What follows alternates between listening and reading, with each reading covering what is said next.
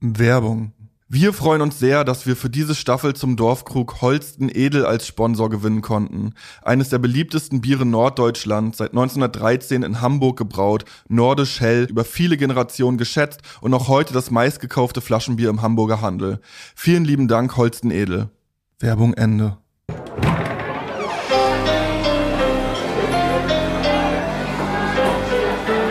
Zum Dorfkrug. Der Podcast von Zugezogen Maskulin. Hier bei der äh, Premiere, die allererste Folge von unserem Podcast zum Dorfkrug, live hier in der Thai-Oase in Hamburg. Vielen lieben Dank an Holzen Edel, die das hier alles mit uns äh, heute machen. Ja, wir haben wie immer einen lieben Gast heute hier, mit dem wir über seine Kindheit und Jugend in der deutschen Provinz sprechen möchten. Und ich übergebe an meinen lieben Kollegen, der ein bisschen was vorbereitet hat dazu. Die stolzen Geschäftsleute Lütchenburgs, Schlachter Steffens, Landmaschinenbauer Lehmann, Juwelier Keller, sie können nur fassungslos die Köpfe schütteln, angewidert die Miene verziehen. Was muss diese kleine, stolze Stadt, was müssen ihre knapp 5000 Einwohner noch ertragen? 160 junge Männer ließen für den Kaiser ihr Leben, der Führer erhöhte die Zahl auf 170 mehr. Zwei Generationen junger Menschen in flandrischen Schützengräben, in schneebedeckten Pappelwäldchen Osteuropas verschlungen und dann sowas. Manch einer dieser ehrbaren Männer wünscht sich vielleicht sogar ein Erschießungskommando hier auf den Lütchenburger Marktplatz, der diesem unwürdigen Schauspiel Stantepede ein Ende im Pulverdampf bereitet. Denn der pittoreske Marktplatz mit seinem roten Klinkerfachwerk, konzentrisch um einen plätschernden Brunnen gebaut, wird seit nun Monaten von einer wilden Meute Jugendlicher belagert, die Haare krumm und schief geschnitten, die Kleidung entweder operettenhaft grell oder mit Symbolen und Parolen beschmiert, mit Nieten. Landmaschinenbauer Lehmann erkennt widerstrebend anerkennt die 4,8 Millimeter Blindniete mit Doppelkappe und Sicherheitsnadeln gespickt. Sie trinken billigen Wein aus großen Glasflaschen, verziehen angewidert das Gesicht. Einer der jungen Männer schüttet aus einem Papiersack Zucker in die rote Plörre, bis die Konsistenz einer dünnen Konfitüre erreicht ist und gießt es sich dann mit Kennerblick in den Mund. Ja, Punk ist here to stay in Lütchenburg, in der Ostholz Holstein-Tienischen Provinz, irgendwann Ende der 70er, Anfang der 80er eingeengt zwischen Ostseeurlaubern und den armen Teufeln in der nahegelegenen Bundeswehrkaserne proben die jungen Leute hier den Aufstand äh, in der wohltemperierten Tristesse und Punk mit seiner Wut und in Abgrenzung gegen die langsam erlabene Hippie- und Freakwelle, den sogenannten 78ern, bietet das ideale Ventil. Schauen wir uns die jungen Leute an, die ihre bürgerlichen Namen gegen mal mehr, mal weniger martialische Nom de Guerre getauscht haben. Mal Jimmy Deathfuck und Johnny Anaconda, mal Frenchie Mistsau und vergleichsweise einsilbig Partyschaum. Einer der jungen Männer ist groß und schlaksig, schmale Nasenwurzel und ein wacher Blick. Später wird er einmal einer der wichtigsten Maler Deutschlands sein und Besitzer eines sehr guten Plattenlabels und einer Booking-Agentur. Aber jetzt gerade klickert er mit dem Verschluss seiner Hansa-Pilzdose. Oder der andere, nicht ganz so groß, sieht ein bisschen aus wie ein junger Dieter Bohlen mit Spikes und Lederjacke. Er hat den weiten Weg vom Timmendorfer Strand auf sich genommen, um hier abzuhängen. Und dann ist da noch Roddy Dangerblood, Sohn eines Lehrerehepaars, das sich hier im norddeutschen Hinterland den Traum eines alten Hauses erfüllt hat. Sie bringen Libertinage und interessante Gäste in die Provinz. Georg Schäfer etwa, Widerstandskämpfer gegen die Nazis, Indianeraktivist und Künstler mit dem ebenfalls speziellen Künstlernamen Oma Ziegenfuß. Auch diesem jungen Punk wird die Landflucht, also der junge Punk, naja, ne, ihr wisst ja. Auch diesem jungen Punk wird die Landflucht gelingen. Nach dem Umzug nach Hamburg verschlägt es ihn auf Tour mit unter anderem Hosen in die Bravo-Ausgabe vom 17.05.1990, in Klammern zwei Superplakate von Shinnet O'Connor und Eros Ramazzotti, Richard Dean Anderson auf dem Cover. Als Besitzer in den Golden Pudel Club, als Mitglied in Studio Braun. Er wird Musiker sein. Sein neues Album All Ein äh, ist vor ein paar Wochen erschienen. Er wird acht Bücher veröffentlichen. Das letzte, Der Jäger und sein Meister, bietet im fantastischen Prolog einen intimen Blick in das schöne große Haus auf dem Lande. Aber vor allem Dorfpunks setzt dem lustvollen Außenseitertum auf dem Land ein großes Denkmal. Heute im Dorfkrug Rocco Schamoni. Herzlichen Dank. Dankeschön. Sehr gerne. Ich habe das, als ich das zusammengetragen habe, dachte ich mir, meine Güte, das ist ja schon ein. Hast du das geschrieben? Das habe ich geschrieben, ja. Ich fand das sehr gut. Dankeschön. Das freut mich sehr. Ach, da, da wäre ich ganz rot. Da habe ich gedacht, meine Güte, so ein großes, langes Menschenleben ja schon, also noch nicht ewig lang, aber schon was gelebt, dass diese vergleichsweise kurze Teil, der ja auf dem, auf dem Dorf und dem Lande stattfindet, dass das so viel Platz bietet und dass man da immer wieder so hin zurückkommt. Überrascht dich das selber oder? Ich habe den Fehler gemacht, Dorfpunks geschrieben zu, äh, zu haben. Aha. Ich habe das schon geahnt, als ich den Titel genannt habe, Dorfpunks, dass mich das mein Leben lang verfolgen wird. Ja. Und der Verlag wollte aber davon nicht ab, weil die haben die Mark damals noch gewittert. Und dementsprechend habe ich zugesagt und ähm, die Erinnerung verblasst einfach nicht. Ich, äh, in mir ja auch nicht, weil ich bin ja der Hauptträger der Erinnerung. Für die meisten anderen sollte das eigentlich mittlerweile egal sein. Ist aber leider nicht so. Es ist, hat sich einfach gehalten. Bei der Recherche auch zu dem Ort Lütjenburg ist mir aufgefallen, das ist, glaube ich, der erste Wikipedia-Eintrag, den ich lese, wo schon in den, in den Titelzeilen, in den ersten Sätzen darauf Bezug genommen wird, irgendwie sind längere Ausführungen über die Bevölkerungsdichte und auch im Vergleich zu so anderen Ortschaften in der Region. Das habe ich, glaube ich, so noch nirgendwo anders gelesen. Was müsste deiner Meinung nach, was müssten so die ersten Sätze eigentlich sein, mit denen so ein äh, Wikipedia-Artikel über Lütjenburg anfängt, damit man direkt eigentlich so Bescheid weiß, wie es da so, so aussieht? Also das, was die meisten Leute nicht wissen und was ich auch nicht gewusst habe, ist, dass Lütjenburg vor 100 Jahren zwölf Bierbrauereien hatte, bei 5000 Einwohnern und neun Kornbrennereien. Ich will damit sagen, es war die Saufstadt der Gegend. So ungefähr 50 Kilometer im Umkreis wurde alles, was Alkohol angenommen hat oder zum Alkoholiker werden wollte, aus dieser Stadt versorgt. Und das ist ein immenser dunkler Einfluss, den diese Stadt auf die Gegend, ge- aber auch gut gelaunt natürlich auf der anderen Seite. In meiner Jugend war nur noch die Kornbrennerei DH Boll übrig mit einer großen alten Fabrik. Und im Innenhof von dieser Kornbrennerei standen jede Nacht, alles mit Zäunen umgeben, sowas wie 120 Bierkisten, Holsten natürlich, ganz normal. Holsten. Das ist Gute. Ohne Scheiß, das war wirklich Holz. Ja. Ich, ich lüge jetzt nicht, weil ich bestochen worden bin. Und wir sind über die Scheißmauern rüber, um an den Scheißkern daran zu kommen und haben da glückliche Nächte verbracht und keinen einzigen Cent für das Scheißholzen ausgegeben. Das war top. Das heißt, ihr habt da quasi direkt aus der Quelle dann gezapft, oder Aber, was? so, oder? aber sowas von aus der Quelle, das Ja. kannst du dir gar nicht vorstellen. Es gab, natürlich war das kein dort gebrautes Bier mehr, sondern es war halt importiertes Holsten. Ja. Keine Ahnung, wo das gemacht wird oder wo das damals gemacht wurde. Aber für uns war es trotzdem das Paradies. Ja. Über die Mauern, totale Ruhe und dann so Punks in kleinem Kreis und dann eine Kiste nach der anderen reingearbeitet. Ja. Richtig top. Stabil. Wie war das so vorher, bevor ja man die die Wonnen des schönen Gerstensaftes erkannt hat? Wie war so die Kindheit so in den in den 70ern da auf dem Dorf? Wie kann man sich das vorstellen?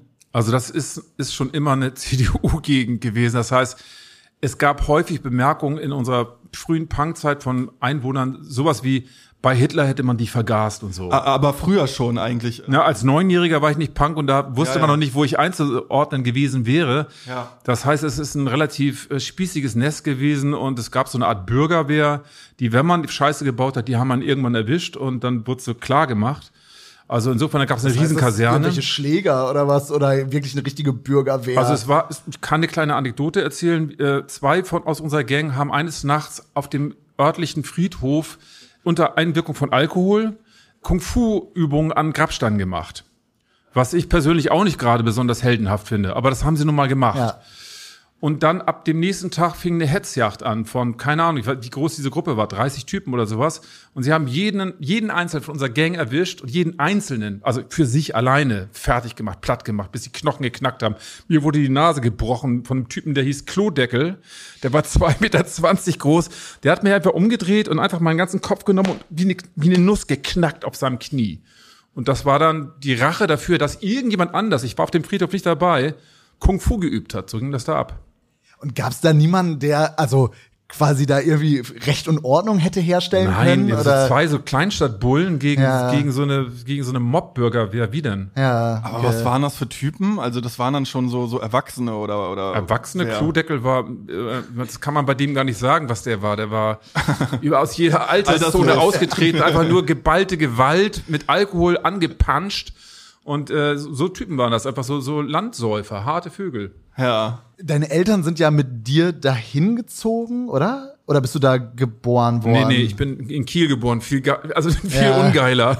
Aber war das dann, also waren die dann selber, also es klingt so, als ob die sich irgendwie vorgestellt haben, ein, ja, idyllisches Aufwachsen irgendwie. Und wenn du dann da so zermatscht, also wenn dein Kopf wie eine Nuss geknackt wird, waren die dann doch irgendwie erschrocken oder ja, was? aber das oder? war dann natürlich dem Punkrock zu verdanken. Als Mhm. das passierte, da war ich jedes Wochenende Blut verschmiert und alles war voll mit, mit Verletzungen und äh, dementsprechend wurde das immer zur Gewohnheit. Meine Mutter ist halt vor, Ang- vor Angst implodiert, weil die gedacht hat, wir sind aufs Land gezogen, da kann nichts passieren. Aber genau da konnte mehr passieren als in jeder Stadt, weil du nicht abtauchen konntest.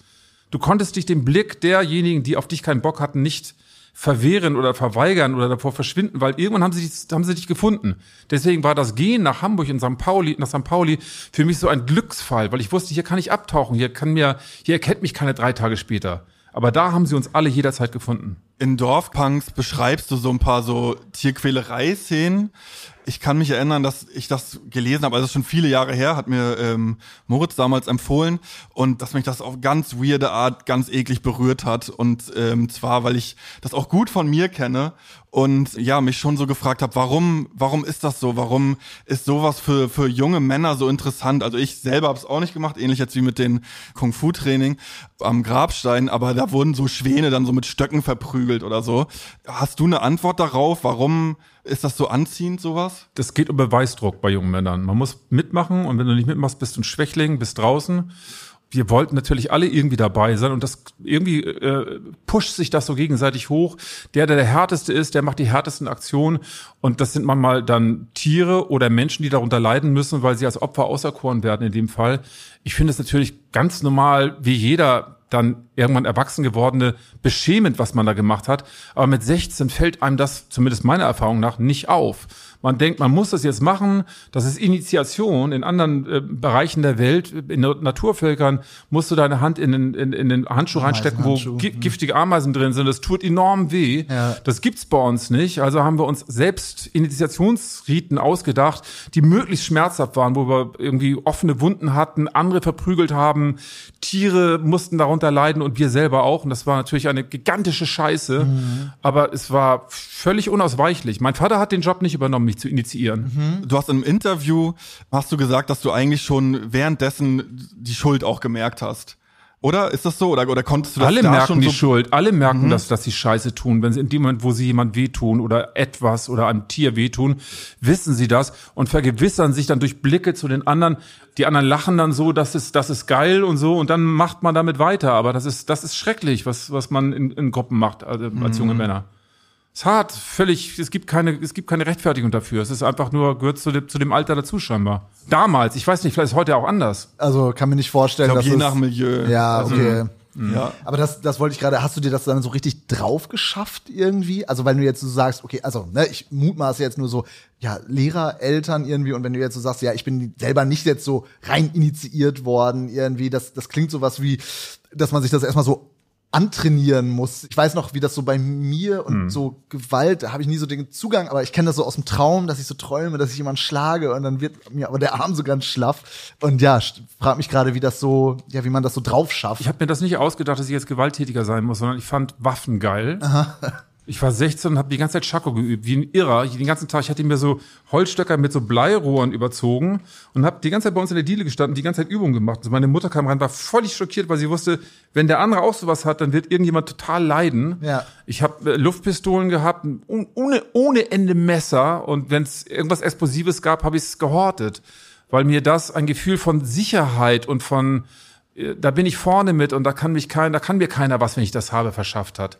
Was natürlich völlig absurd ist, weil wenn du das hast und der andere auch, dann brauchst kann vielleicht das zwei nicht, Messer, mehr Messer. man brauchst du noch mehr Messer. Ich hatte sehr viele und aber pff, lass den anderen nur besser oder schneller sein. ja. Aber von wem ging diese Bedrohungslage aus? Also ging es dann um diese Bürgerwehr oder hattet ihr auch irgendwie Landprolls. andere Feinde? Landprolls. Also es gab viele Soldaten bei uns, die waren eh aggressiv und es gab vor allen Dingen harte Landprolls und wenn wir, es gab eine Disco, die ist Disco Schröder, die gibt's heute leider nicht mehr und da war jedes Wochenende Freitag und Samstag hartes Arbeiten am Mann. Also wenn man da aus dem Tanzraum rausging auf die Straße, dann wurden an drei Stellen immer so gearbeitet. Einer bohrte einem die Fresse ein, hinterm Zaun wurde jemand über den Stacheldrahtzaun schreiend gezogen. Es war grotesk, die Gewaltszenarien. Und wenn du da nicht irgendwas dabei hattest, um dich zu wehren, dann ähm, wurdest du eben über den Zaun gezogen. Ich hatte immer so ein langes Steakmesser, ich hatte so Lederarmbänder und so ein langes Steakmesser darunter, unter dem Einband. Das konnte ich so rausziehen und dann gab's erstmal für einen Moment Ruhe.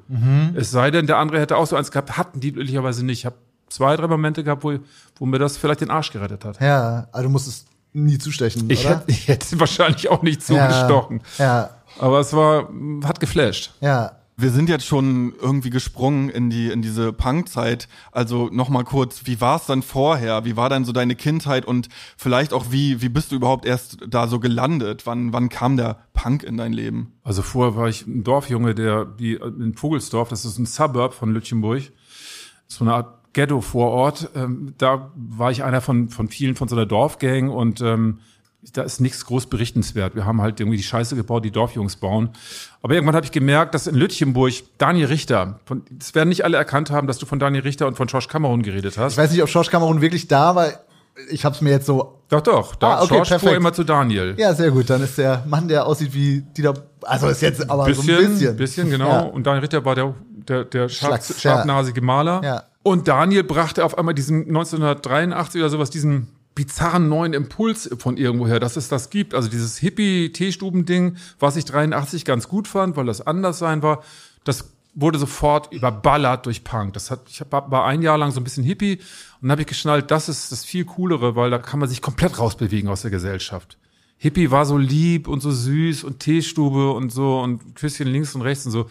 Aber Punkrock war dann sofort eine komplette Abwende von allem, vor allen Dingen von den spießigen Alten. Die haben das gar nicht kapiert. Das war eine, ein richtiger Affront. Ist das nicht auch so, dass so dieses ganze Hippie-Zeug, dass das schon so ein bisschen eingemeint, also dass man dann schon mal so einen coolen Lehrer hatte, der dann mal mit einem Genau. Joan Bass singen kann oder sowas? Es gab, oder? es gab viele so Öko-Lehrer, die waren aber natürlich die besseren. Ja, also ja. es gab natürlich die, die gegen die Spießerlehrer waren die schon die besseren. Aber aus irgendwelchen Gründen, die wir dann über Punkrock gelernt haben, sollten wir uns gegen die verwehren, Mhm. weil wir die als in, unehrlich empfanden. So als verweichlicht, versüßlicht und Love and Peace und so. Und wir haben in den frühen 80ern die Welt als relativ kalt und gefährdet wahrgenommen durch den, durch die Aufrüstung und durch die Startbahn West und diesen ganzen Kram, den es damals gegeben hat. Da mussten wir uns dann anders positionieren. Da gab es für uns in unserem Gefühl kein Love and Peace mehr. Wie war es so mit mit Religion? Hat das äh, auch so eine starke Rolle bei dir gespielt? Wie meinst du? Bei Heinz Strunk zum Beispiel taucht das ja schon auf oder auch, ähm, wenn ich mich jetzt mit dir unterhalte, dass so in Westdeutschland, dass so Religion und Konfirmationsunterricht und so weiter, dass das schon irgendwie so ein so ein Druck auch hat auf junge Menschen oder so ein so, dass, dass die Leute da so gewonnen werden sollten. Also ich komme aus dem Osten, da hat Religion überhaupt keine Rolle gespielt, äh, so eher als als was Peinliches, was Lächerliches. So, äh, wie war das bei dir? Also bei uns war klar, das ist ein äh, evangelischer Bereich, dass wenn du dich konfirmieren lässt, dann kriegst du Kohle. Und zwar, du gehst durchs Dorf an, an dem Abend der Konfirmation und gehst, klopfst an jedem Haus und von jedem Haus gibt's 10 oder 20 Mark und Schnaps. Was natürlich ein enormes Argument für Gott war. Also wir sind, ich habe das gesehen, dass wie geil Gott ist, das heißt richtig Kohle und richtig besoffen sein. Und habe mich sofort, ich war eigentlich katholisch und habe mich sofort umtaufen lassen. Und meine Eltern haben das mitbekommen und haben gedacht, ey, das wollen wir nicht. Ähm, wenn die Verwandtschaft zur Konfirmation zusammenkommt, dann sagen wir die Verwandten, die sollen ihm bitte kein Geld geben, sondern schöne Dinge. Jetzt kam die ganze Verwandtschaft zusammen und die haben natürlich ganz normal Drecksscheiß wie Socken. Also wirklich, ich habe unendlich viele Socken bekommen, Handtücher und so lauter so ein Müll. Und nur der, der Gang durchs Dorf hat mich zu Gott geführt, denn da gab's Schnaps und Geld. Und äh, deswegen bin ich mit Leib und Seele äh, protestantisch geworden. Aber abgesehen davon hat, äh, hat, hat die Religion für mich keinsterlei eine Rolle gespielt. Ich komme eigentlich aus einem atheistischen Elternhaus. Meine Eltern wollten mir zeigen, glaub nicht an Gott gegen Kohle, sondern glaub an Gott, weil du vielleicht daran glauben willst. Und das Also jetzt so Hippie-Lehrer und irgendwelche Kirchenleute, wie haben, haben die das mitbekommen, dass, dass eure Welt eigentlich so gewalttätig war und, und, und wie haben die darauf reagiert? Sie wollten uns bekehren. Aber sie wussten nicht, dass wir mit Schnaps und Alk also mit Geld und Schnaps genau das Gegenteil finden als Gott. Also das, äh, der Konfirmationsunterricht war natürlich der langweilige Versuch eines Dorfpfarrers, uns quasi Ethik beizubringen. Religion ist ja nichts anderes als der Versuch, Leute, die von zu Hause aus nicht gelehrt werden, wie man sich benehmen soll, beizubringen, wie, wie man sich benehmen soll. Weil dann nämlich eine Instanz über einem ist, die, wenn deine Eltern nicht bestrafen, dann macht die Instanz das. Das ist die Idee von Religion wenn das dann wegfällt, also oder wenn der Pfarrer das nicht geil oder cool genug macht und du weißt du, und du entdeckst, das ist Blendwerk, dann machst du das wegen dem Schnaps und dem Geld. Ich kann so aus dem Konfirmationsunterricht, das ist immer diese 1000 Mark. Das ist immer Ja, so eine, ja. ich glaube, es ist auch relativ inflationssicher jetzt 1000 Euro, äh, Ey, die man 1000 so, Mark, genau, das war, das war so eine Summe, so eine unvorstellbare Ja. Summe. Dafür kannst du dir eine Puch Maxi kaufen, einen Jabs-Helm, ich habe beides gekauft, Ja. und noch irgendwie 14 Kästen Bier. Ja. Das ist überzeugend auf jeden Fall, ja. Nee, meine Frage war aber dahingehend, also ob es da irgendwie ein Problembewusstsein gab bei den Erwachsenen. Also was du jetzt beschrieben hast, ja, man rennt irgendwie mit so einem mit so einem halben Schwert irgendwie rum und wenn man irgendwo hingeht, dann dann werden irgendwelche Köp Köpfe wie Nüsse geknackt und so. Also haben das Erwachsene irgendwie registriert und gab es da irgendwie mal die Idee, Moment mal, das ist ja irgendwie nicht so nicht so geil hier, da muss man vielleicht mal irgendwie intervenieren? Also es gab ein Jugendzentrum und der Jugendzentrumswart Georg Schatz, der ist unter uns, äh, das war ein großes Martyrium für ihn, weil wir waren einfach wirklich nervige Idioten. Liebenswert, liebenswert auch vielleicht, aber in erster Linie nervig. Wenn er unten dafür gesorgt hat, dass nicht Hasch geraucht wurde, wurde halt oben geraucht und egal, wie es war. Das war sehr anstrengend. Und das war der Versuch der Stadt, uns etwas zu geben, um uns zu lenken und uns, um uns aufzuhalten. Die, die Religion und das Jugendzentrum. Das Jugendzentrum haben sie fünf Jahre später geschlossen. Da ist jetzt ein Rechtsanwalt drin. Das gibt da jetzt gar nichts mehr für die Kids. Nichts mhm. mehr. Und die Religion hat halt nicht verfangen. Also es gab keine ernsthaften Versuche. Aber was, wie soll das auch sein? Du, die meisten Leute arbeiten und was sollen die dann mit ihren Kindern anstellen? Du kannst du den 14-jährigen Jungs ja nicht immer hinterherlaufen, den Mädchen, und sagen, mach das nicht. Es geht nicht. Hm. Wir haben keine ethische, wir haben, in der Gesellschaft gibt es keine Grundethik, es wird dir in der Schule nicht beigebracht, mitfühlend zu sein oder nicht gegen den Schwächeren zu sein. Ein Ethikkurs in, in der Grundschule oder in der Schule wäre vielleicht sinnvoll, aber das gab's alles nicht. Es wird dir einfach nur Mathe beigebracht und Biologie und der so, das ist zu dinglich. Ja, ich finde es super interessant, weil, also ich bin 88 geboren und in der Nachwendezeit in einem Plattenbauviertel im, im Osten aufgewachsen und habe auch ein Buch darüber geschrieben, wo es auch viel um all das geht, was du auch beschreibst, so Gewalt, Tiere quälen und so weiter. Und wo es dann immer mal so ein bisschen mitschwingt, naja, aber wo waren denn die Eltern? Ich habe die Eltern auch aus dem Buch rausgelassen, weil ich mir dachte, na gut, das ist eben so diese Nachwendezeit, da hatten die Eltern einfach zu tun, sich in diesem neuen System zurechtzufinden. Und deshalb finde ich es eigentlich super interessant, wenn du das aber beschreibst, ja, 80er Jahre in Westdeutschland, irgendwo auf dem Dorf, naja, das war keine Nachwendezeit und also wo waren denn die Eltern oder wo waren die Erwachsenen damit beschäftigt oder also wo, das frage ich mich nur gerade. Aber die, so, aber das, die waren mit dir beschäftigt, was also wir hatten keine Wände, sondern wir hatten ganz normales stumpfes Landleben. Jeder hat seinen Beruf gemacht, damit hatten die genug zu tun. Das haben die hätten die in der Vorwendezeit bei euch auch gehabt. Das ist doch nicht so, dass wir, dass wir nur aufgrund von problematischen Zeiten zu solchen ekelhaften Kindern werden, sondern weil unsere Gesellschaft so ist. Und weil in unserer Gesellschaft uns etwas vergessen wird mitzugeben, was selbstverständlich sein könnte, was es in anderen Gesellschaften vielleicht gibt. Vielleicht gibt's das in buddhistischen Gesellschaften, weiß ich nicht genau, Empathie als, als Grundzug oder sowas. Aber bei uns gibt's das nicht. Bei uns gibt's halt die, das Ranking-System und wer ist der stärkere Kapitalismus und so weiter und so fort, zumindest im Westen und bei euch dann ja auch relativ bald. Und da heißt es, seinen Job durchzuziehen und das ist keine Zeit für Blagen. Ja, crazy, weil wenn man so rübergeschaut hat oder ähm, oder so wie es auch kolportiert wird, war ja immer so, ja, der Westen und gerade der Westen auch vor der Wende, ah, das war ja eigentlich so, das war ja eine totale Idylle. Null. Mhm. Also auf dem Land nicht, vielleicht in der Stadt kann ich nicht beurteilen, früher 80er, aber auf dem Land war das was war es ein Schrotthaufen? Würd, würdest du sagen, Lütjenburg war da auch noch mal besonders dolle oder war eigentlich die ganze Region so oder oder allgemein der Norden? Das kann ich nicht beurteilen. Also ich weiß noch, Münster war extrem hart. Was ganz, was einigermaßen gepampert war, war Eutin, weil da gab es ein bisschen mehr Reichtum. Da gab es die das ist eine feudale Stadt gewesen, das ist, sieht einfach toller aus, da gab es ein paar mehr Restaurants, aber im Großen und Ganzen ist das ein strukturarmer Landstrich gewesen und die Leute waren immer schon relativ, also sind auf jeden Fall nicht reich bei uns, die normalen Leute. Es gibt Adlige, die sind reicher, aber die normalen mhm. Leute waren nicht reich und haben ihre Jobs gemacht und, und äh, haben sehr einfach gelebt, würde ich mal sagen. In Lütjenburg gibt's an Kultur damals schon und auch heute so gut wie nichts, aber alle Supermärkte. Du kriegst jede Billigfleischsorte der Welt und du kannst Sky, Lidl, Famila, Aldi, alles und so haben. Aber Kultur oder irgendwie irgendeine Form von sozialer Berührung völlig ferner liefen. Mhm da gab es dann ja als so, wie sagt man, Begegnungsstätten, ja, Kneipen und Diskotheken und sowas. Ich merke das, wenn ich jetzt zum Beispiel in, in Norddeutschland, in dem Dorf, aus dem ich komme, dass ich diese Orte jetzt nie als besondere, also gibt so eine Kneipe, wo ich mich mit 16 so reingetraut hätte. Das wurde dann aber auch immer so, ja, das ist eine Kinderkneipe und so weiter und so fort. Und davon gibt's jetzt gar nichts mehr. Es gibt, glaube ich, nur noch eine Kneipe und ich, ich kann das immer so verrückt, wenn ich so aufziehe. Moment mal, hier war ja auch, hier hing ja auch so ein Jefer-Schild davor und dann saßen so drei Männer in Jeansjacke da drinnen und dann war es auch schon so eine fertige Kneipe. Wie war das so bei euch? Habt ihr das so wahrgenommen als, ich sag mal, kulturelles Angebot? Und du bist doch auch so ein bisschen traurig oder irgendwas. Hast du nicht mal eine Dokumentation darüber gedreht? Dorf, die heißt Krugsterben. Ah, genau, ja. Genau, und deswegen finde ich es so lustig, dass ihr mich eingeladen habt, weil das ist ja mein Thema seit Ja. Jahren.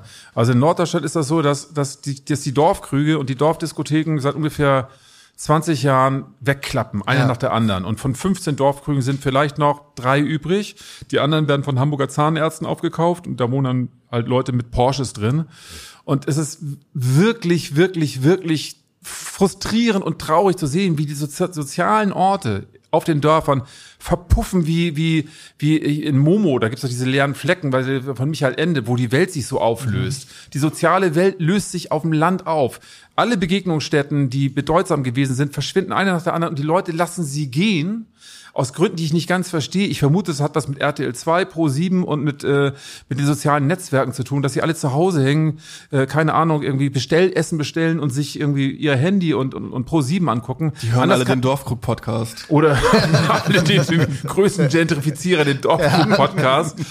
Aber das ist wirklich ein Drama, weil der Zusammenhalt in, in den Dörfern, und das zieht sich ja langsam auch auf die Großstädte immer weiter so zu. Das gibt das hier in Hamburg noch, aber viel an so Wegsterben an bedeutsamen Orten gibt es hier auch. Aber auf dem Land komplett. Das verreckt alles. Und es gibt keinen Kontakt mehr, keine, man weiß gar nicht mehr, wer ist denn eigentlich der, der drei Häuser weiter wohnt. Und was machen wir eigentlich? Vor 40 Jahren haben die sich alle im Dorfkrug getroffen, Natürlich, okay, ein bisschen mehr die Männer als die Frauen, aber die Frauen waren meiner Erinnerung nach auch da, haben getrunken, haben getanzt, dann gab es irgendwelche Heiraten, irgendwelche Dorffeste und so. Die gibt's heute noch, von all dem, was es da gab, gibt's heute noch 10 Prozent. Und das treibt diese Gesellschaft auseinander und das macht diese Gesellschaft unsolidarisch zueinander und das macht diese Gesellschaft auch aggressiv äh, untereinander gegen die anderen, weil man kennt die nicht mehr. Man hat nichts mehr, wofür man gemeinsam steht und wofür man gemeinsam kämpft. Und das ist ein Drama. Ja, ist interessant. Also muss ich tatsächlich auch sagen, dass so Dorfkneipen, dass das für mich dann, also wie gesagt, das Forum in Zedel, Rest in Peace, dass das so Orte waren, wo ich dann mit so Leuten, also so anderen Klicken zu tun hatte, mit denen ich so nichts zu tun gehabt hätte irgendwie, dass das auf jeden Fall dafür gesorgt hat, dass ich ja zum Beispiel mit so Autoschraubertypen oder oder so ja damals noch so ja Mofa oder Rollerschrauber und dass das so ganz weggefallen ist vermute ich mal und ich habe auch das Gefühl wenn ich jetzt da bin ich sehe gar keine jungen Leute mehr so richtig auf der Straße Nee, so, das gibt's nicht mehr, diese ganze, dieses ganze, diese Hängerplätze und so, wo auch die jungen Leute sein konnten und sowas, das ist alles weggefallen. In Lüttimoor stehen die auf dem Marktplatz und so drei Autos nebeneinander haben alle die Scheiben runtergekurbelt und schreien durch die Autos das durch. bei uns früher auch schon Grotesk, grotesk. Ja. Ey, die haben keinen Platz, wo sie hingehen. Also bleiben sie sitzen in den Autos und schreien so durch, so durch die Autos. Und das ist die Kommunikation, die es jetzt gibt.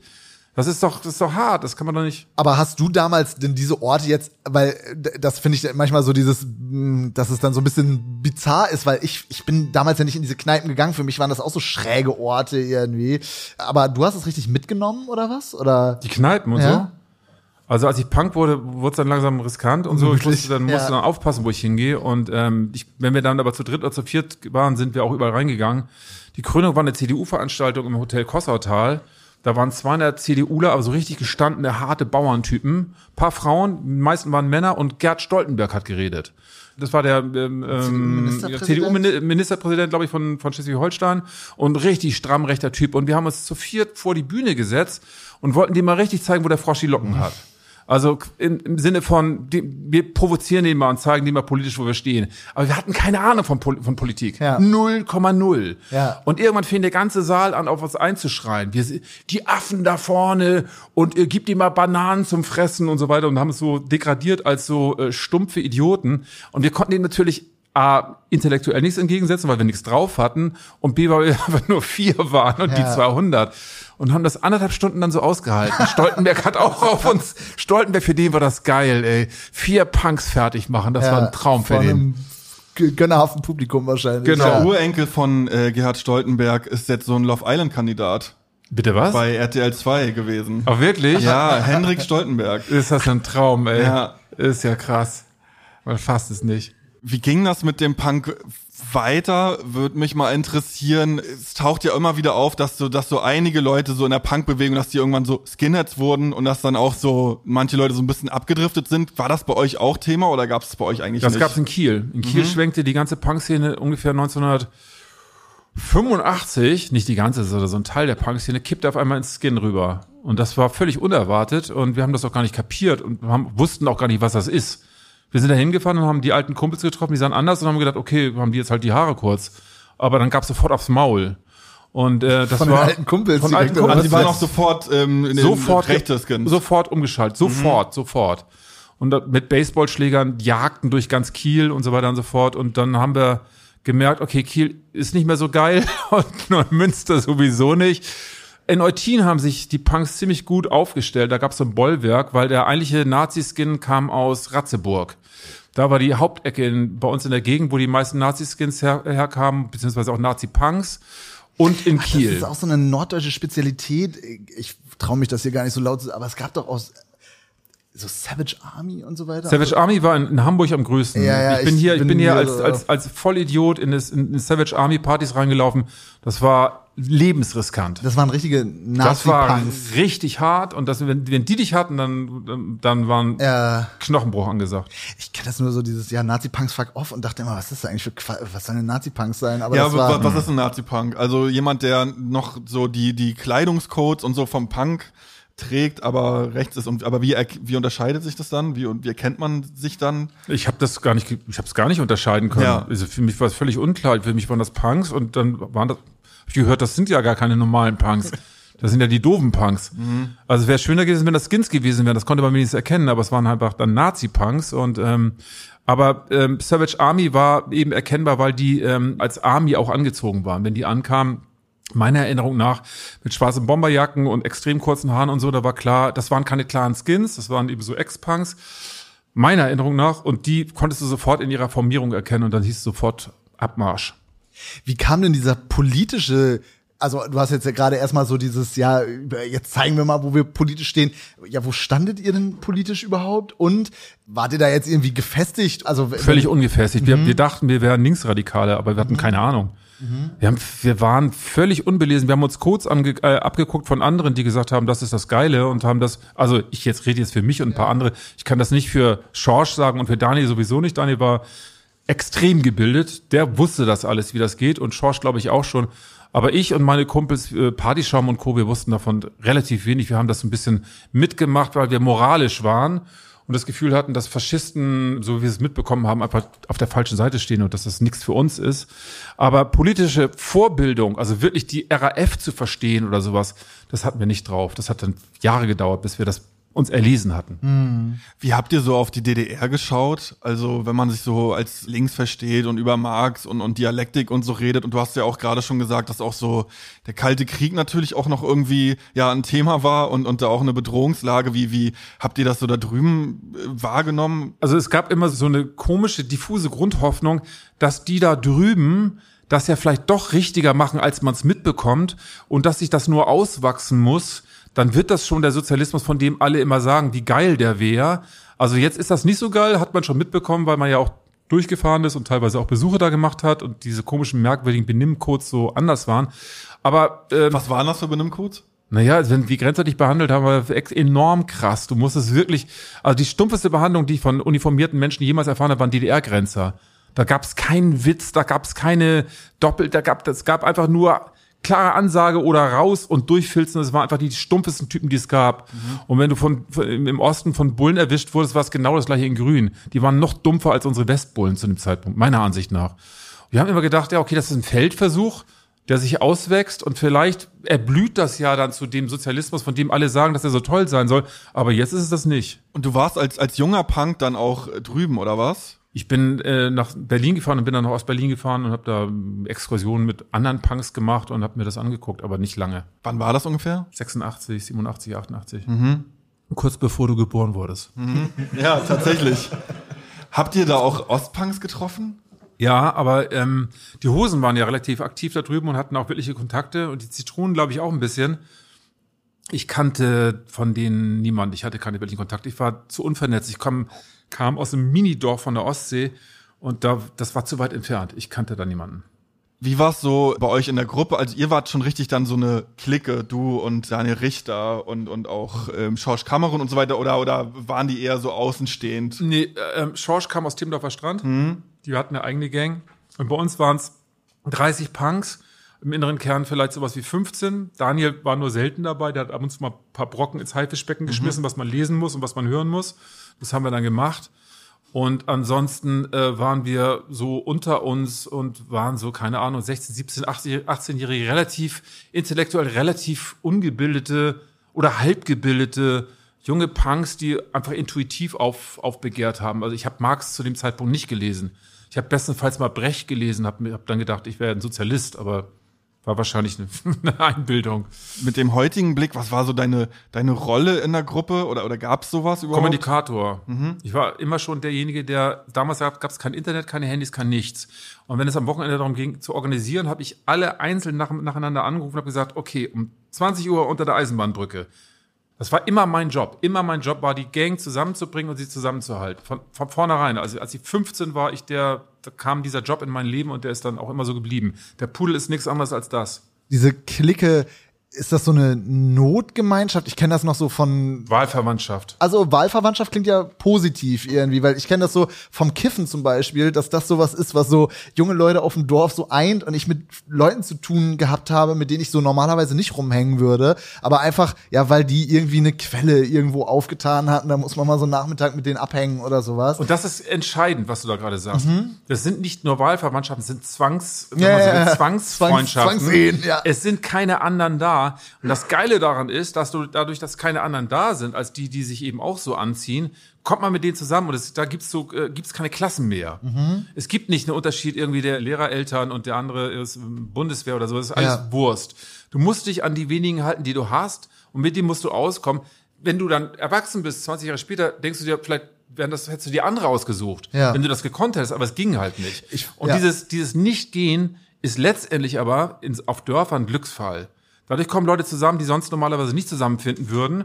Und dadurch gibt es Kontakte und Veränderungen, die man nicht im Griff hat. Und das ist eigentlich eine geile Sache. Aber was ich gerade auch dachte, 30 Leute, meinst du ja gerade, war so eure Gruppe ungefähr. Das ist ja auch schon nicht nichts. Das ist schon eine ganz schöne, ganz schöne Macht. Macht. Ja. 84, 85 waren wir sehr dominant auf dem Lütchenburger Marktplatz. Das hat Leute wirklich Nerven gekostet. Mhm. Speziell den Sportklamottenhersteller, äh, Verkäufer Ohlen von Ohlen, vor dessen Schaufensterscheibe wir jeden verfickten Tag gesessen haben. Also vier konnten auf der Schaufensterscheibe sitzen, man konnte nicht mehr sehen, was da drin war. Und alle anderen saßen auf dem Boden davor und die Geschäfte liefen scheiße. Und uns ging es richtig geil und wir haben Noli gesoffen, also billigen Bauernrotwein und so. Und dann kam er mal raus und verpisst euch hier. Und das hat uns angestaltet, noch mehr zu bleiben. Und dann kam er mit Wassereimern raus und hat die Wassereimer auf uns gekippt. Und das war ein Fest. Es war ein Traum. Wir haben es jahrelang genossen und er hat, glaube ich, also er hat, glaube ich, wirklich viele Nerven uns verloren. Es tut mir nachher total leid. Der Typ ist gar nicht scheiße gewesen. Er wusste sich bloß nicht zu helfen. Das wollte ich gerade fragen. Manchmal merkt man ja auch so in der Retrospektive, ah ja, okay, die Leute waren eigentlich in Ordnung oder haben so versucht irgendwie. Aber also hätte es eine Möglichkeit gegeben, euch irgendwie zu bändigen nein, oder sowas? Nein, es gab ja. keine Möglichkeit. Es gab ja. keine Möglichkeit. Es gab wir hatten keinen Platz. Das Haus der Jugend war nur teilweise auf, erst abends ab äh, 16 Uhr oder so. Es gab keinen Platz, also haben wir uns diesen Platz selber gesucht. Ja. Wenn jemand uns den Platz gegeben hätte, wäre attraktiv gewesen und wir hätten Musikinstrumente gehabt, so wären wir vielleicht dahin gegangen. Aber es gab ihn nicht, also haben wir uns den Platz genommen. Mhm. Und dann waren wir wirkliche Wanzen. Wie, wie sah so ein Tag aus, wenn du dann alle, alle angerufen hast und ihr trefft euch jetzt auf dem Platz? Was, was ist denn da passiert? Rumhängen. Nerven. Also die, die, eine der geilsten Ideen waren rumhängen und einer schleicht sich hinten raus, geht einmal um den ganzen Marktplatz rum, dass die anderen das nicht sehen, geht zur Telefonzelle und ruft die Bullen an, dass auf dem Marktplatz Punks randalieren. Und wartet an der Telefonzelle, dass die anderen aufgerieben werden. Und den haben wir häufig gemacht. Den, das, war, das war ein geiles. Aber ohne Absprache, sondern ohne Absprache, ja, ja klar. Ja. Irgendwann haben die Bundesland geschnallt, dass schon wieder, dass schon wieder Punks randalieren und dass der in der Telefonzelle das Arschloch ist. Hat aber länger gedauert. Ja. Diese Zwangsgemeinschaften, die werden sich dann wahrscheinlich relativ schnell aufgelöst haben, als sie dann so die Adoleszenz oder haben da noch Leute so die Fahne aufrecht. Also es gibt diesen Partyschaum, der taucht in irgendeinem Artikel auf, dass der einfach noch ja straight in, in Lütchenburg wohnt. Der ist da, der ist nie weggezogen, mhm. ist seitdem da geblieben.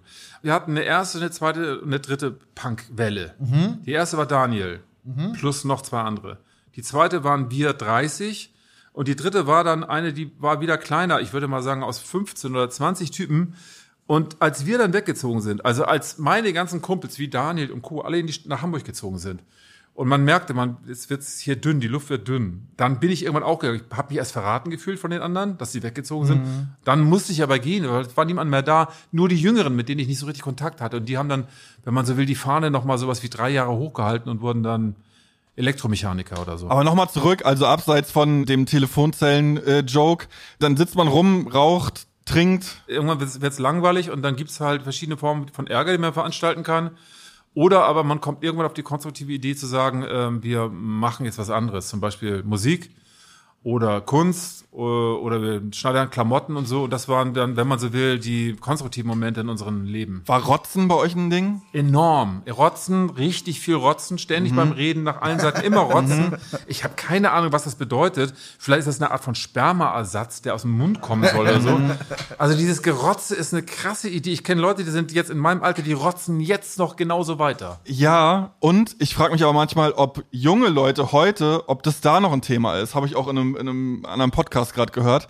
Also wir haben das noch erlernt. Äh, du meinst ja gerade, ja, ich bin 88 geboren. Ich bin ja eigentlich noch erzogen worden von den älteren. Rotzer, ne? Ja, genau, die die da noch äh, eher so deine Generation waren oder so so dazwischen. Ja, wo das einfach so dazugehört, das muss man können, das muss ein Junge können. Hä, normal, richtig rotzen. Kennst du, so. Kannst du dich an die Phase erinnern, wo du Rotzen gelernt hast? Ja, ja, Also ich meine, so richtig mit der Zunge einmal ganz kurz, dass das Genau. wirklich drei Meter weit Erst kommt auf und so. die Zunge legen genau, und dann, ja. Genau, und dann wirklich drei Meter, manchmal auch, wenn, wenn du gut bist, Ziele damit erwischen und so weiter und so fort. Ja, ja, genau. Und ja auch richtig mit Glibber und mit möglichst Kleber laut und mit und so allem. weiter. Das dauert ja sowas wie zwei, drei Monate, bis du es wirklich drauf hast. Und Ja. dann wird's aber geil. Und ich glaube aber, dass das heute überhaupt nicht mal an Vogue ist. So, das, dass ist, das ist echt äh, ein Loss. Das ist ein Verlust. Das ist ein gesellschaftlicher Verlust. Aber ich kenne das auch, dieses Sehen, also ich konnte das immer so an so Bushaltestellen, das war wie so Fahrten lesen irgendwie, aber wenn ich so gesehen habe, dass so ein See aus Spucke da irgendwie du, aber es- Pisse war da. Ja, ja genau, wenn es nicht so weit weg war äh, und genau noch warm war und äh, ja. Hast du kann ich- getestet ja, mit der ja, Hand? Genau, ja, na klar. Ja, Waren auch äh, Frauen dann mit in eurer Gruppe? Ja, klar. Wir hatten st- sehr starke Punk-Ladies. Die waren in Teilen härter als wir und auch selbstbewusster und irgendwie auch ein bisschen cooler, weil wir waren halt so ein bisschen, so Jungs sind ja immer ein bisschen dumpfer und die waren irgendwie straighter. Es waren, die waren zahlenmäßig in der Unterzahl. Ich würde sagen, wir waren 20 Punks und irgendwie sowas wie acht Punk-Frauen, aber die waren cool. Sind die dann ähnliche äh, Wege dann später gegangen? Also sind die auch dann in die Großstädte gegangen? Oder gab es überhaupt einen Unterschied oder haben die sich eigentlich ähnlich verhalten wie ihr? Also die Idee war ja, dass wir, dass wir geschlechterneutral sind. Unsere Idee war, dass es gibt keinen Unterschied. Deswegen gibt es keine schönen Frauen und keine schönen Männer und so, sondern wir sind alle gleich hässlich. Das war die Grundidee. Es gibt keine Unterscheidung. Es geht nicht um dicke Brüste, geile Kleider so, sondern wir sind alle gleich. Und wenn wir mal uns an den anderen verlieren sexuell, dann hat das was mit Sympathie zu tun, aber nicht mit irgendwelchen normierten Schönheitsbegriffen oder sowas. Das war für mich damals, wenn man so will, gelebtes Geschlechtersozialismus, also die maximale Gleichheit. Am Ende ist aber aus uns allen dasselbe geworden. Es gab dann keine Unterschiede, dass die dann jetzt alle Sekretärin oder so, sondern die haben ihre unterschiedlichen Berufe Und- erlernt. Und Und ist das dann aber auch passiert, dass es dann auch gleichgeschlechtliche äh, äh, Beziehungen dann gab bei euch? Oder war also es wir waren, wir hetero? waren, wir waren homophil, obwohl wir total homophob waren. Das ist eine merkwürdige Mischung. Wir haben, also so, äh, bist du schwul oder was? Das war ein Standardspruch. Aber in unserer Gang gab's Schwule. Und diese Schwulen, speziell einen, die, unser Lieblingsschwulen, den haben wir sehr geliebt, weil der so völlig eigen war in seiner Schwulheit. Der war geil, der war, ein geiler Dieb, ein extrem geiler Dieb. Der hat uns alle versorgt. ein Dieb. Aha. Wenn, der, wenn der losgegangen ist, irgendwie äh, zu Penny oder sowas, gab's danach für alle Lachsschinken und sowas. Wirklich, ohne Scheiße. Ja. Der war ein Top-Dieb. Ja. Und wir haben ihn geliebt, weil er so einen merkwürdigen, lustigen Humor hatte und diese ganzen schwulen Witze prallten an dem ab und das machte ihn noch cooler. Und deswegen hatten wir so eine, hatten wir so eine Liebe an ihm und eigentlich war uns sowieso klar, Schwule oder Lesben sind ja per se Ausgestoßene, unserer Ansicht nach damals. Also können die ja nicht schlecht sein. Aber trotzdem waren wir homophob. Ich hätte, ich hätte mich niemals getraut, mit einem Kumpel ins Bett zu gehen, weil ich äh, auf, auf dem Dorf gelernt habe von den anderen, dass es scheiße und schwul ist scheiße. So, das, wenn man will, war das noch tiefer in mir drin. Ich habe, die, die, habe die, die äh, Homophilie mit dem Punk gelernt. Aber es war auch so eine Kategorie, also so schwul für zu schwach sein, nicht männlich genug sein und Sowas, so weiter. genau, so ja. dieser ganze langweilige Kram, der da so drüber ist. Aber Thorsten Bock, so hieß er, hat uns eines anderen belehrt und hat uns gezeigt, dass es anders ist, weil er einer der coolsten von uns war. Der war schwul und Popper. Die Kombination war krass. So, und hat Dank. auch noch mit euch abgehangen. Das, Ja. Aber ich dachte, das ist so natürliche Feinde, irgendwie Popper und Punker. Nee, es gab in Der unserer war Clique Nazi-Popper. Oder Nazi-Popper. Na, hat auch Michael Kühn dann später den, den Style weitergeführt, glaube ich. Exakt. Aber es ist ja krass, dass das bei euch dann wirklich mit, ja, so geoutet und so weiter und so fort, weil, also, ja, weiß ich nicht, die zwei homosexuellen Typen, die ich so von mir kenne, also im Nachhinein denke ich mir, ja, hm, irgendwie dann doch klar so, das wäre, wär, Stimmt. Gerade in so einer Welt, wie du sie auch beschrieben hast, mit so, ja, so, so CDU geprägt und so Dorfbauern oder so, wo, wo vielleicht nicht zur, zur Homophobie auch noch die Homoph Homophilie Ja, irgendwie sondern nur- kam, sondern ja. nur die Homophobie. Also ist ja eigentlich äh, krass auch in der Zeit irgendwie so dazu so zu stehen, so also super mutig. Bei uns? Ja, ja, als, genau. Als, Ja, als Homophiler oder was? Nein, Nee, als, als als, als, Typ. ähm, homosexueller äh, den, Mann. aber es gab ja keine, keine, keine Möglichkeit. Die einzige Möglichkeit, sich, sich zu verstecken, war bei uns. Denn Mhm. sonst, die, alle anderen waren gegen ihn. Na, ich glaube, ähm, super oft ist es halt so, dass die Leute dann einfach, also gar nicht vor sich hertragen, sondern ja, einfach in Das war ihm Geheimen anzumerken. Das war, das war ihm aber, der konnte Okay. nicht anders. Der war, der, das war ihm anmerkbar und er wollte das auch gar nicht verstecken. 0,0. Er hat es einfach richtig raushängen lassen. Bei uns hat er sofort ge gemerkt, da gibt es keinen Widerspruch, wir finden den gut und ähm, deswegen ist er quasi im Mantel, als schwuler Popper, im Mantel des Punkrock, im Kern des Punkrock geschützt gewesen. Und außerhalb von diesem Kern, wie, wie haben die Leute da so darauf reagiert? Auf den Schwulen oder Mhm. auf, wie, wie das auf dem Dorf ist? Völlige äh, Homophobie, das ist, ist einfach auf dem Dorf so. Ich weiß nicht, wie es jetzt ist, vielleicht ein bisschen anders, aber, aber damals war das so, dass man das, äh, hatten die Angst vor und äh, fanden sie unmännlich und so, was wir alles gerade festgestellt haben, das war natürlich enorm für Schwule, enorm schwierig für Schwule und für Lesben wahrscheinlich auch. Wie wie war das so mit den anderen, äh, ich sag mal so Social Outcasts? Gab es irgendwie, weiß ich nicht, Kinder von Gastarbeitern oder sowas? Oder wart ihr schon sehr, Es gab ganz wenige Leute, die quasi äh, aufgrund von Gastronomie irgendwie da mit anderen Nationalitäten waren. Ja. Im Großen und Ganzen war das, gab es das nicht. Es- Die Xenophobie, also äh, Fremdenfeindlichkeit, war natürlich genauso groß wie Homophobie ja, da. Ist auch jetzt noch so, aber das hat alles, glaube ich, ein bisschen nachgelassen, weil durch die Medien mittlerweile zumindest in Deutschland bekannt ist, dass das ähm, eigentlich okay ist. Werbung. Unser Sponsor für diese, diese neue Staffel zum Dorfkrug ist Holzenedel. Dieses Nordisch Hell wird seit mehr als 100 Jahren, um ganz genau zu sein, seit 1913 in Hamburg gebraut. Und bis heute auch begeistert getrunken. Denn Holzen Edel ist Hamburgs meistverkauftes Flaschenbier und in fast jeder Kneipe und natürlich in jedem Dorfkrug zu finden. Ende der Werbung.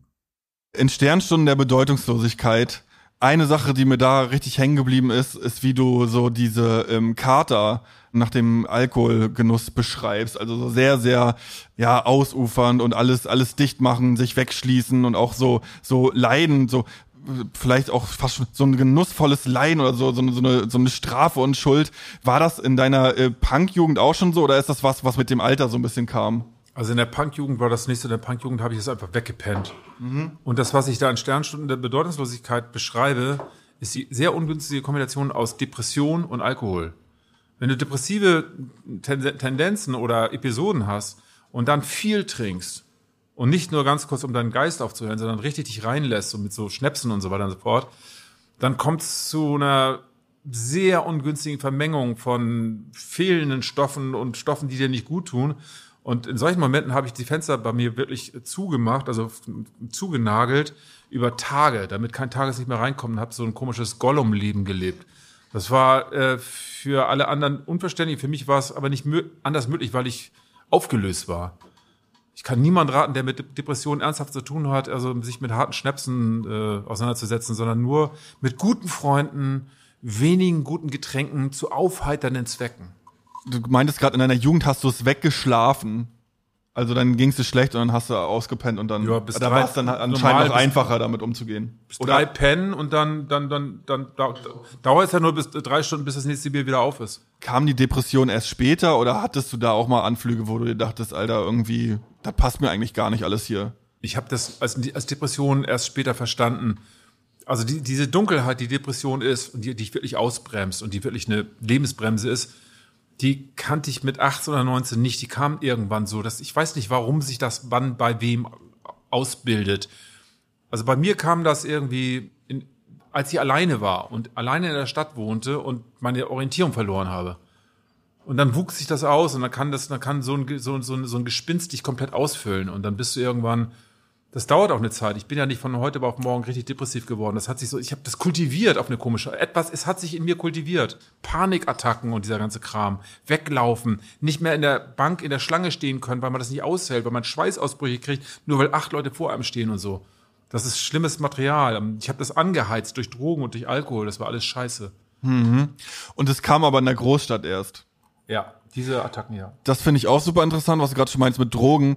Also habt ihr auch gekifft oder oder äh, weiß ich Ecstasy genommen oder Kiff, so? Kiffen war nicht so wichtig, aber als ich 19 oder 20 war, ich nenne jetzt keine Namen, kamen Leute aus größeren Städten und haben mir mein erstes Speed Package verpasst.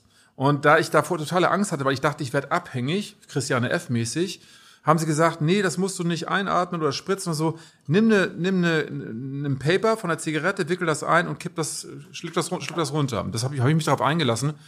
Und eine Viertelstunde später habe ich das Paradies gesehen. Also ich bin explodiert wie eine Rakete und habe gedacht, das ist ja das Geilste auf der Welt. Warum machen nicht alle Menschen das jederzeit? Bis vier Stunden später das dann aufhörte und dann habe ich die Antwort gefunden, warum das nicht alle immer machen, weil es total scheiße war. Das habe ich ein paar Jahre durchgehalten, habe mich da an die Devise der englischen Punks gehalten, weil die Speed war auch die Hauptdroge von London Punk, von Sex Pistols und Co. Das war das, das Hauptding. Auch das Hauptding von Andy Warhol, das, das Hauptding von Velvet Underground und so war Speed. Speed ist die, eigentlich die Droge im Kern von Punk. Aber Speed ist halt ein enormer Persönlichkeitsvernichter. Also du hast dann immer äh, Speed oral konsumiert oder ist Nee, bei ich dem habe einen dann, mal nachher- geblieben? hab ich's dann, dann, dann, dann auch gelernt, mit der Nase zu nehmen. Das war aber natürlich auch nicht geiler. Aber da gibt's diese schreckliche Szene bei Sternstunde der Bedeutungslosigkeit, wo sein Zahnfleisch so zu schwillt. Und Wirklich so. Ah, ich bin aufgestanden und habe hab ein Spiel geguckt und meine Zähne waren weg. Ich sah aus wie ein, wie ein Neugeborener. Es war nur noch Zahnfleisch da. Ein. Alter. Ich, hab- ich Dann habe ich einen Zahn, dann habe ich einen, habe ich am Wochenende einen galoppierenden, dann habe ich einen Zahnarzt bestellt, der nach Hause gekommen ist. Der hat gesagt, sie haben galoppierende Parodontose. Wir müssen das alles abschneiden. Ich schwöre, ich schwöre. Dann habe ich gesagt, gehen Sie bitte weg. Und habe einen anderen Arzt bestellt, der hat das bestätigt. Ja, fuck. Und dann habe ich gesagt, der soll bitte auch gehen. Und dann habe ich mir aus der Apotheke Molat geholt. Das ist so Astronautennahrung. Ja. Da kannst du von Puder leben, weil wenn ich Brot gegessen habe, ist die Zunge von meiner Haut ab, die, die Haut von meiner Zunge abgefallen, einfach so. Sieben Tage lang. Boah, die Horror. Sieben Tage. Ich weiß nicht, was da drin war, aber es war richtig derbe. Das ist Scheuerpulver, Ja. so Atta oder so. Aber ich war geil drauf, als ich es genommen habe. Immerhin. Kannst nur weiterempfehlen. Dieses nach Hamburg gehen. Ich muss gerade an meinen Punkerkumpel denken, der das nicht lange ausgehalten hat in Berlin, weil in Zetel war der so der bunteste Vogel, also ne, das Leopardenfell, der aufgestellte Iro. Und in Berlin war der dann so, ja, einer von vielen irgendwie. Und wie, wie war so für dich der Wegzug nach Hamburg? Also, das war schon erlösend, oder? Oder, also, und auf der anderen Seite sagst du ja auch, ja, okay, das ist so der Moment, wo dann, wo man so alleine ist irgendwie und wo, wo so eine Großstadt so auf einen reinballert. Also das war, das war total, das war eine totale Erlösung von diesem Kleinstadt-Muff. Aber ich bin untergegangen, sofort. Ja. Weil ich habe mich überhaupt nicht halten können und bin von dem Moment an 1987, glaube ich, oder 86, als ich nach Hamburg gegangen bin, habe ich sowas wie drei Jahre Filmriss. Ich Ja. weiß das nicht. Ich bin wirklich völlig abgeschmiert. Ich habe total die Orientierung verloren. Ich wusste nicht mehr, wie ich mich halten soll. Ich habe alles war da, Alkohol, Drogen, alles die ganze Zeit. Es war so ein Clash. Und ich hab dieses, so weißt du, in Lütjenburg am Land nach Hause kommen und diese ganzen, das fiel alles weg. Ja. Und dass ich das überlebt habe, ist für mich ein Wunder, weil ich bin, ich habe hab mich enorm fertig gemacht, war ständig schwer verletzt und hab mir selber auf dem, hier auf dem Kiez hier vorne, direkt vor dem vom Haus hier vorne, selber so einen schweren Bleiglashumpen über den Kopf gehauen mit so einem dicken Boden, dass mir der Kopf aufgeplatzt ist und da kam so ein fingerdicker Strahl Blut raus. Das pumpte die ganze Zeit überhaupt? so. Ja. Und bin dann so hier so weitergeirrt, mit diesem pumpenden Strahlen. Dann, wollt, dann kam jemand, du musst ins Krankenhaus. Kein Taxifahrer wollte mich mitnehmen, weil ich völlig voller Blut war. Hast du dir selber die Nuss geknackt? Aber so richtig, aber so richtig hart, Ja. so richtig hat die Nuss geknackt. Und dann bin ich ins Krankenhaus und dann haben sie mich, ich wollte auch keine Betäubung, da haben sie mich unbetäubt geniebt, was enorm wehgetan hat. Und ich hatte dann irgendwie einen, wie heißt das, eine, wenn man so ein Hirn, kein Trauma, aber ja, so eine Art. Ich war drei Tage lang komplett weggetreten davon. Ja. Also so haltlos war ich zu dem Zeitpunkt. Und ich habe Jahre gebraucht, um, die, um hier überleben zu können. Ja. Weil es geil ist, aber es ist, wenn man, wenn man, wenn man sich nicht im, im Griff hat und die Grenzen nicht kennt und so und das kleine Dorf ist so schön begrenzt und so, du kommst hierher, dann kann ich das voll zum Explodieren bringen. Ja. Ja, ist interessant. Ich kenne so viele Leute, die so lost gegangen sind oder die dann schnell gemerkt haben, ah, ich muss jetzt hier sofort die, die Reißleine in Form eines Umzugswagens wieder zurück nach, weiß ich nicht, Oldenburg oder Exakt. sowas ziehen. Irgendwie. Genau, ganz viele sind zurückgezogen, Ja. weil sie, weil sie vor die, bei uns sind ganz viele zurückgezogen, weil sie voll auf Age gekommen sind und sind dann auf dem Land voll auf Age gelandet, sind in die Stadt gekommen und zurückgekommen als Sohn der Stadt voll an der Nadel. Also beschissener kann es nicht sein. Ja, ja, allein für die Versorgung ist Eben das die schon, Versorgung, Ja, wo kriegst du die Scheiße her? Ja. Das kommt ja nicht Ja. von selbst dahin. Wenn, wenn du jetzt irgendwie auch von der Gewalt erzählst, dann ist es immer so ein bisschen so comichaft und lustig. Gibt's auch Momente, wo du eigentlich manchmal denkst, boah, Alter, das geht mir eigentlich gar nicht gut, wenn ich mich daran Nein, mir ging es zurückerinnere. überhaupt gar nicht gut dabei. Mhm. Bloß jetzt hier auf die Tränendrüse zu drücken und zu sagen, das war total hart. Ich habe eine richtig gewaltvolle Jugend erlebt. Es hat uns allen sehr wehgetan. Oh, ist traurig. Das, das ist ja nicht, das, wem bringt das was? Ich überzeichne das jetzt so, wie, wie, damit es konsumabel ist, damit man das hinnehmen kann. Aber in Wirklichkeit war das in dem Moment alles nur hart und schlimm. Es sei denn, es war eben nicht ein gewalttätiger Moment. Ich habe ja nicht nur Gewalt erlebt. Aber in den Momenten war das Scheiße. Männerscheiße. Also du bist ja jetzt ab und zu noch mal da irgendwie. Wie ist so dieses, also A, der Blick zurück darauf, fühlst du dich da wohl? Du hast ganz oft geschrieben, ah, nach drei Tagen krieg ich so eine Rappel irgendwie. Allerdings, das sind auch noch mal ältere Interviews. Hat sich das noch mal jetzt geändert? Und, und ist es dann wieder so ein T.S. Ullmann zum Leichen und Sterben Zurückkehrmoment irgendwie? Oder ja, wie, Ja, wie ist das, es so? das hat er ganz gut getroffen in, in dem Song. Also ich muss nicht mehr nach drei Tagen gehen. Ich bleib eher im Gegenteil. Ja. Ich bleibe auch nach drei Tagen gerne da. Mittlerweile, mittlerweile geht's mir sogar so, dass ich zu gewissen Momenten der, im Sommer in der Großstadt, wenn diese ganze, dieser Event-Wahnsinn hier durchgeballert wird, jedes Wochenende Großevents, dann freue ich mich, wenn ich auf dem Land sein kann. Also insofern fällt mir das jetzt nicht mehr schwer. Ich habe das vor zehn Jahren, war das für mich unerträglich, weil diese Zeitschichten, man taucht in Zeitschichten ein und, und hat immer Erinnerungen und es ist so schwierig, das zu verdrängen. Aber wenn du dich durch neue Zeitschichten wieder überle über, über, be- belegst und neues Leben da quasi erlebst, Ja. dann kannst du da wieder sein und jetzt ist das, wenn man so will, auf eine gewisse Art und Weise auch ein neuer Ort für mich. Gibt es, wenn du heute da bist, irgendwie Momente oder Personen, wo du dir denkst, krass, da, da spüre ich noch so ein bisschen was von, von unserem Geist damals. Das mag sein, dass es so ist und ich das nicht mitbekomme. Wenn ich da durchfahre, dann, dann sehe ich äußerst selten Leute, die aus der, die äußerlich so aus der Spur fallen. Vielleicht tun sie das auch heutzutage gar nicht mehr und sind aber alle so. Ich glaube nicht, weil die Stadt das nicht bietet, weil es, weil es noch mehr möglich, noch weniger Möglichkeiten gibt als damals. Ich kenne ein paar Kids, die so drauf sind und die auch Musik machen und so weiter und so fort.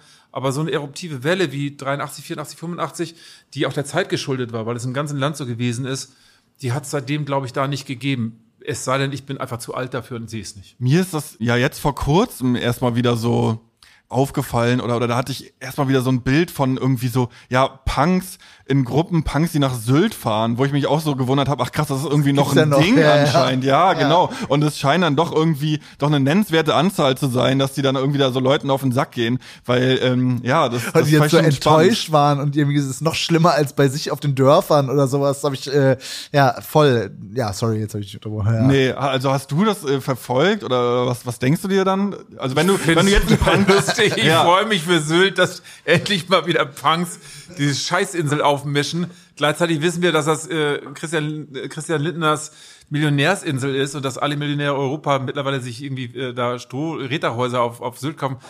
Ich, das, es war notwendig, dass diese Punk-Injektion da passiert ist, war notwendig. Das soll doch bitte so weitergehen. Das ist eigentlich schon fast ein sehr schönes Schlusswort, habe ich das, oder? Wollen wir, ich weiß nicht, gibt's noch irgendwas? Oder? Also man könnte jetzt noch mal über die neue Platte reden, übers Touren und so weiter.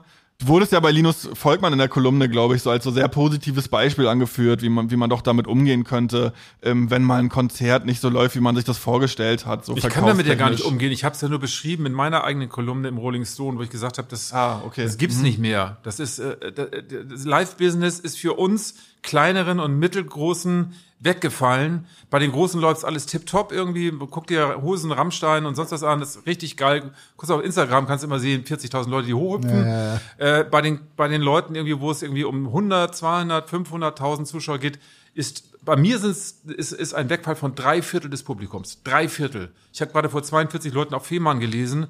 Wenn ich in Köln gespielt habe, waren, waren an zwei Tagen 800 Leute da. Jetzt sind noch 200 da.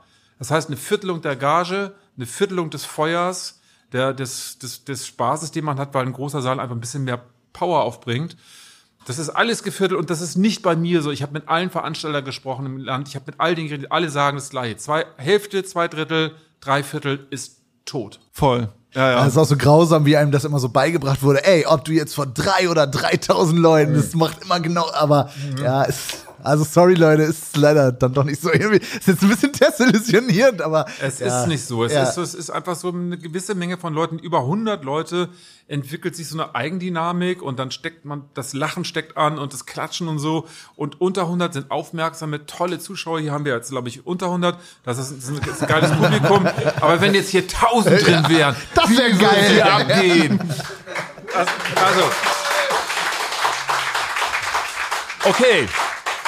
Aber man muss sagen, ihr klatscht wie 1000. Also das ist einfach so, das ist, das ist einfach so ein Mengeneffekt gibt es und so und den, nach dem sehen wir kleineren oder mittleren uns eben auch.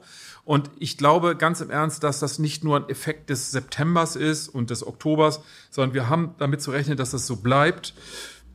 Auch Veranstalter und Booker haben mir gesagt, sie glauben da überhaupt gar nicht dran. Du glaubst doch nicht ganz im Ernst, dass im Dezember das besser ist als jetzt. Ach man, das ist so geil. Aber ähm, wa- was, was ist so deine Analyse, woran es liegt? Netflix, soziale Medien, äh, weniger Geld. Die Leute haben sich zu Hause festgesessen auf den Sofas, das Geld fehlt, Gas wird teurer. Äh, dann überlegt man sich, ob man zu einer Lesung für 20 Euro geht oder zu einem kleinen Konzert und bei den großen Dingern denkt man so, ah, das Geld ja gut angelegt. Tote Hosen, 55 Euro oder keine Ahnung, was das kostet. Da gehe ich hin, das ist eine Wertanlage wie ein VW. Und die kleinen Dinger wie wir, wir fallen dann so über, über Bord. Das ist einfach so. Und ich kann den Bei Leuten uns noch läuft's auch übel. Ja, Mann. Und ich kann den da, daheim geblieben noch nicht mal einen Vorwurf machen, weil viele von denen haben noch kein Corona gehabt und haben zu Recht keinen Bock drauf. Und andere haben keinen Bock drauf, das ein zweites Mal zu kriegen, weil es beim zweiten Mal auch nicht geiler ist beim ersten Mal.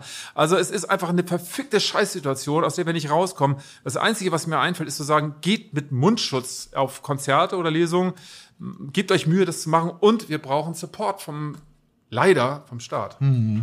Denkst du dir manchmal, ja, wenn das jetzt so bleibt, dann habe ich auch irgendwann keinen Bock mehr auf die Scheiße? Nicht erst seit gestern. Nicht erst seit Corona oder? Nee, vor, ich habe also dieser Traumberuf auf der Bühne zu stehen, der, der Traum ist schon länger verpufft. Ich finde es immer noch ganz gut, aber ich muss das nicht mehr. Und wenn ich jetzt eine Alternative hätte, die, die befriedigend wäre, würde ich die vielleicht schon länger übernommen haben. Ja. Aber jetzt denke ich ernsthaft drüber nach. Ja. Weil ich kriege meine Kohle nicht mehr zusammen und äh, richtig Bock bringt das auch nicht, wenn ich irgendwie so allein, ich mache ja Kleinst, ich bin der Kleinstveranstalter. Ja. Und wenn man danach die Leute nicht mehr treffen kann und beim Konzert oder das ist auch nicht richtig geil und so und du liegst danach im Hotelzimmer und denkst, oh, ist das wieder, wie lange du das machen? Deprimierend, ja. Vielleicht noch, ähm, noch mal einen Bogen in, in wollte auch gerade sagen, das ist kein, positivere- gut, kein gutes Schlusswort. ähm, was, was wünschst du dir für Lütjenburg? Was wünschst du dir für, für junge Leute in Lütjenburg, die vielleicht ähm, ja so ein bisschen ähnlich drauf sind, wie du damals drauf Kann ich warst? dir genau sagen. Es gibt die alte Schnapsfabrik Diaboll im Zentrum der Stadt, da wo ich das Bier damals geklaut habe. Und diese Schnapsfabrik ist ein Traumgelände, ein Dornröschen-Schloss. Also es ist wirklich unglaublich schön. Drei riesengroße Gebäude, ein zweiter alter gepflasterter Marktplatz, alles eingemauert. Es ist, wer, wer darauf geht, verliebt sich sofort schockmäßig. Das steht seit über 30 Jahren leer. Dieses Gelände müssen wir übernehmen und daraus ein Kulturzentrum machen. Ich versuche die ganze Zeit immer jemand rauszukriegen, der ein bisschen mehr Kohle hat als 10.000. Um das umzubauen, um das zu, zu dem Kulturzentrum zu machen, das die Stadt A verdient hat und braucht und vor allen Dingen auch für die Kids ein Ort wäre, um dort wieder kreativ und kulturell tätig zu werden. Ja, Hammer. Äh, Drücke ich die Daumen, dass sich äh, jetzt jemand meldet, der es vielleicht hört. genau. Christian Lindner. Ihr hört, bei euch hört genau. Ja. Krischi, ne? Ja, Krischi macht's möglich.